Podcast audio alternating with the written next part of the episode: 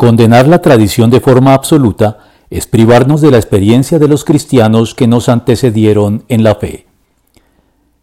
La justificada polémica emprendida por los reformadores en contra del catolicismo y de la tradición por él suscrita y defendida, en contravía en muchos casos con los contenidos bíblicos,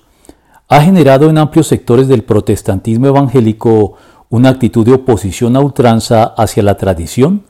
que incurre en el error de arrojar el agua sucia con el bebé adentro al desechar los primeros 15 siglos de historia de la Iglesia como pertenecientes al catolicismo y a la tradición que se pretende combatir, en vez de examinarlo todo y retener lo bueno, como lo ordena la Biblia.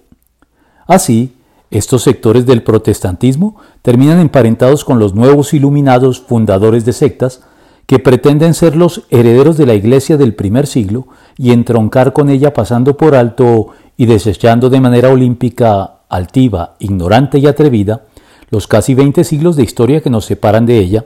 presumiendo que con ellos y su grupo se recomienza y endereza la historia, solo para concluirla abruptamente.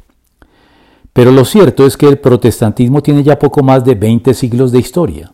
15 de ellos comunes con el catolicismo romano antes de romper con él,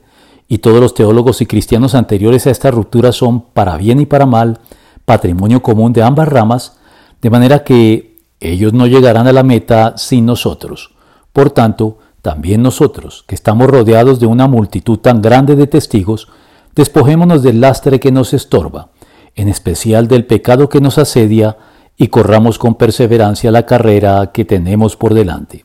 Hebreos 11 del 39 al 12.1.